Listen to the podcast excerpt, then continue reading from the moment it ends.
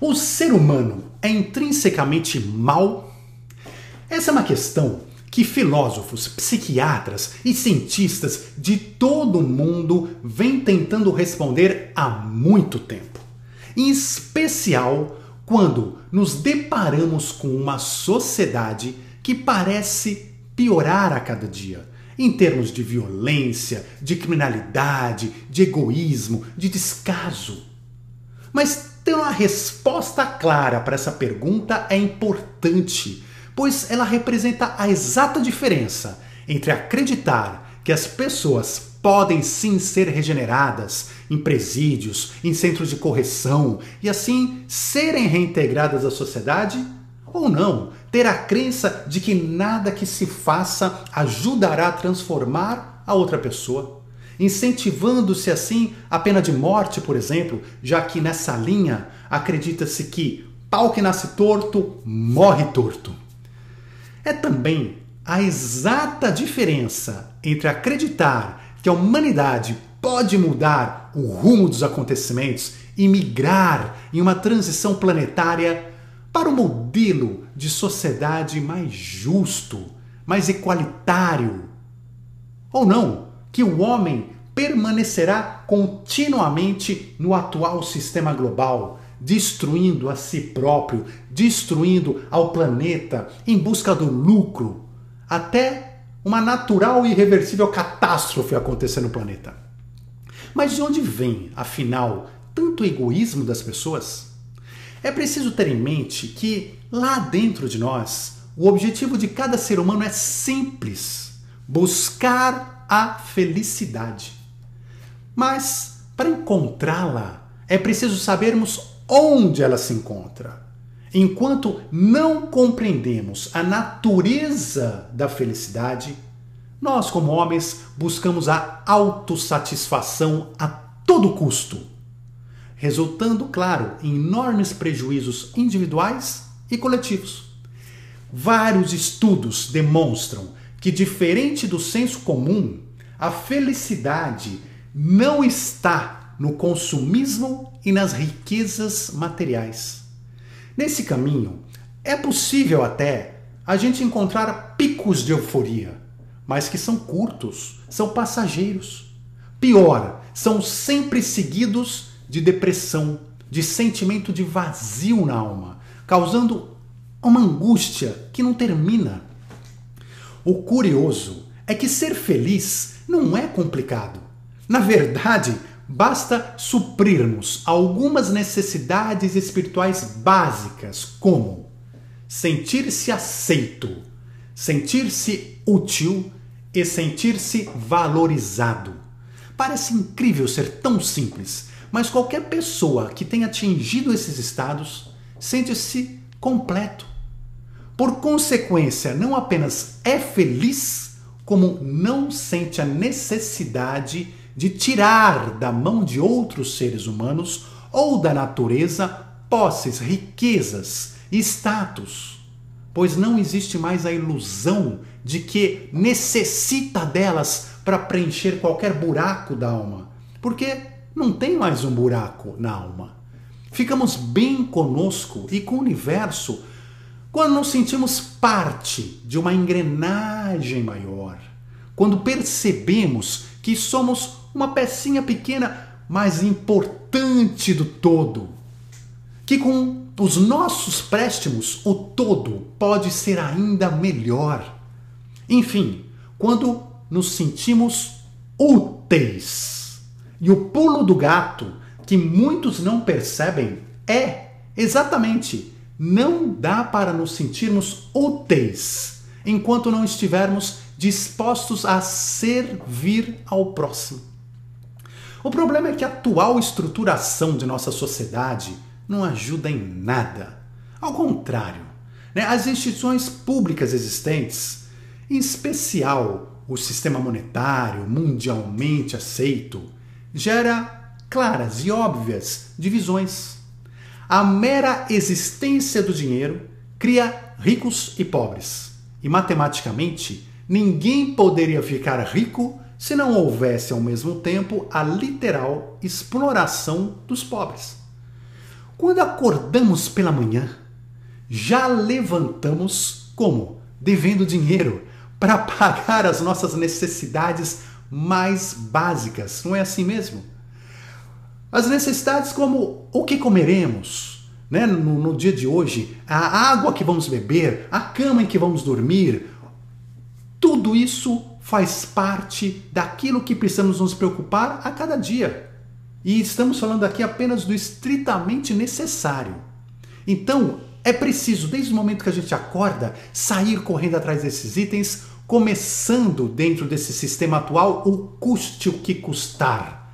As classes sociais são criadas e a sociedade é estratificada, cada bloco com interesses e necessidades diferentes, diversas. E aí o litígio é inevitável. Vejam só, as empresas, da mesma maneira, iniciam o dia, assim como nós, precisando faturar para sobreviver. Afinal, não só não podem ir à falência, como precisam gerar lucro. Na mesma toada, em geral com o slogan custe o que custar, hoje nós faturaremos. Seja o bem-estar dos funcionários que está custando, seja o meio ambiente, seja os sonhos e as necessidades dos próprios concorrentes, que também são formados por pessoas que também precisam dessas necessidades básicas. Então a competitividade é inafastável nesse sistema. Os próprios países, os governos, são criados para defender um espaço territorial determinado. Isso aqui é meu, é meu país. Os interesses de um povo específico, nós somos um povo melhor, próprio. E isso ainda depois de satisfazer os interesses pessoais dessa elite que governa este país, né, este Estado tornando então essas guerras territoriais, econômicas, guerras quentes ou guerra, guerras frias, e é uma realidade que não dá para a gente afastar. As próprias religiões, no meio desse caos de divisões, deveriam ser a âncora agregadora. Mas infelizmente, também buscando o engrandecimento próprio e egocêntrico, né? Essas igrejas dividem-se em milhares de igrejas diferentes, separadas ao redor do mundo. Pior do que separadas, ensinando muitas vezes o ódio e a incompreensão entre si, ainda que diversas vezes baseadas em histórias similares, como a Bíblia, por exemplo, e objetivos comuns, como o amor. Mas não se entendem. Os conflitos são automáticos e acabam entrando em uma ordem de irracionalidade. Isso para não falar dos clubes, diversos clubes, sociedadezinhas, que só aceitam certos tipos de associados. Times inimigos, de esportes diversos, distinções de raças, origem, sexo e daí vai. Cada qual tentando selecionar com seus critérios cada qual travando, travando uma luta silenciosa um contra o outro e no fim contra si próprio. Enquanto isso, nesse modelo caótico, o indivíduo, cada um de nós, no fundo de nossa essência, continuamos nossa importante busca para ser aceito, útil e valorizado. Mas essa jornada torna-se quase infinita, porque as instituições ao nosso redor não nos permitem estar no todo. Pois, como falamos, elas criam automaticamente divisões em si mesmas.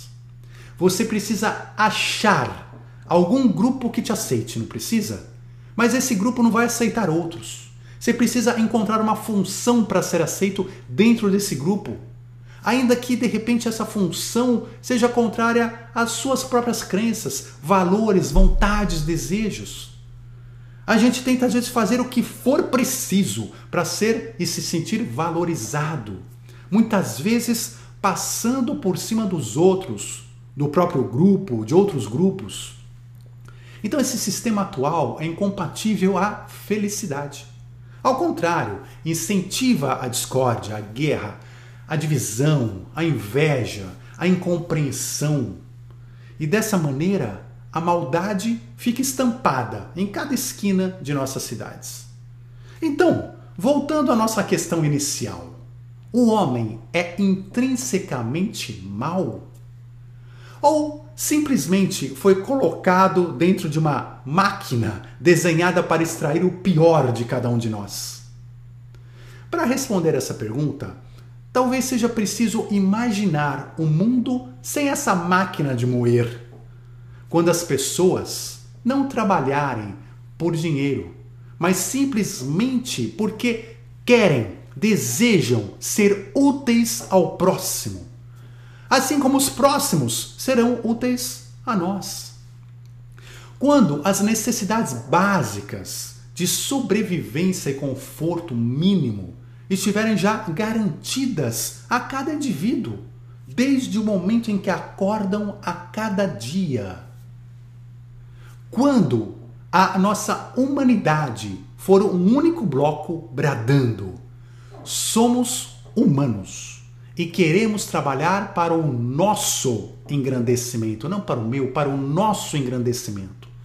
Quando não houver mais religiões disputando deuses, disputando dinheiro, disputando poder, mas apenas uma real ligação entre as pessoas, o planeta e Deus. Quando a tecnologia for focada para ajudar no bem-estar coletivo e não apenas para criar produtos que, em um ano, um ano depois já estarão premeditadamente obsoletos, defasados, obrigando o consumidor a comprar novos, sugando infindáveis recursos naturais, enfim, focando apenas no lucro da empresa e não no bem-estar da humanidade.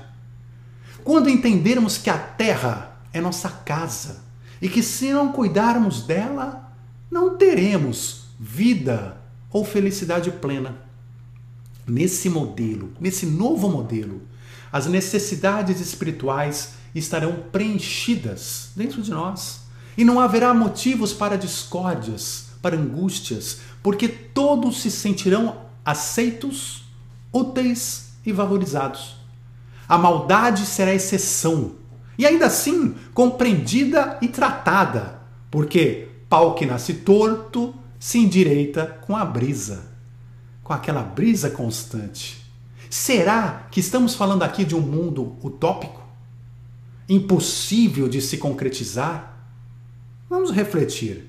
Se pudéssemos discutir essas questões agora, em um nível mundial, quantos bilhões de humanos você acredita que estariam dispostos a mudar o seu jeito de viver para se adequar a esse novo sistema, a essa nova realidade? Eu não tenho dúvidas algumas de que bilhões de pessoas. Mas para que tudo evolua, é preciso primeiro que tomemos consciência do que temos, de como estamos hoje como humanidade, para sabermos onde queremos chegar. Apenas dessa forma é possível dar o próximo passo. Por isso que, respondendo à pergunta lançada, não, eu não acredito que o homem seja intrinsecamente mau, mas na sua atual pequenez e ignorância, ficou preso em um sistema destrutivo, sem perceber que o planeta não pode ser propriedade de ninguém, a não ser da humanidade como um todo.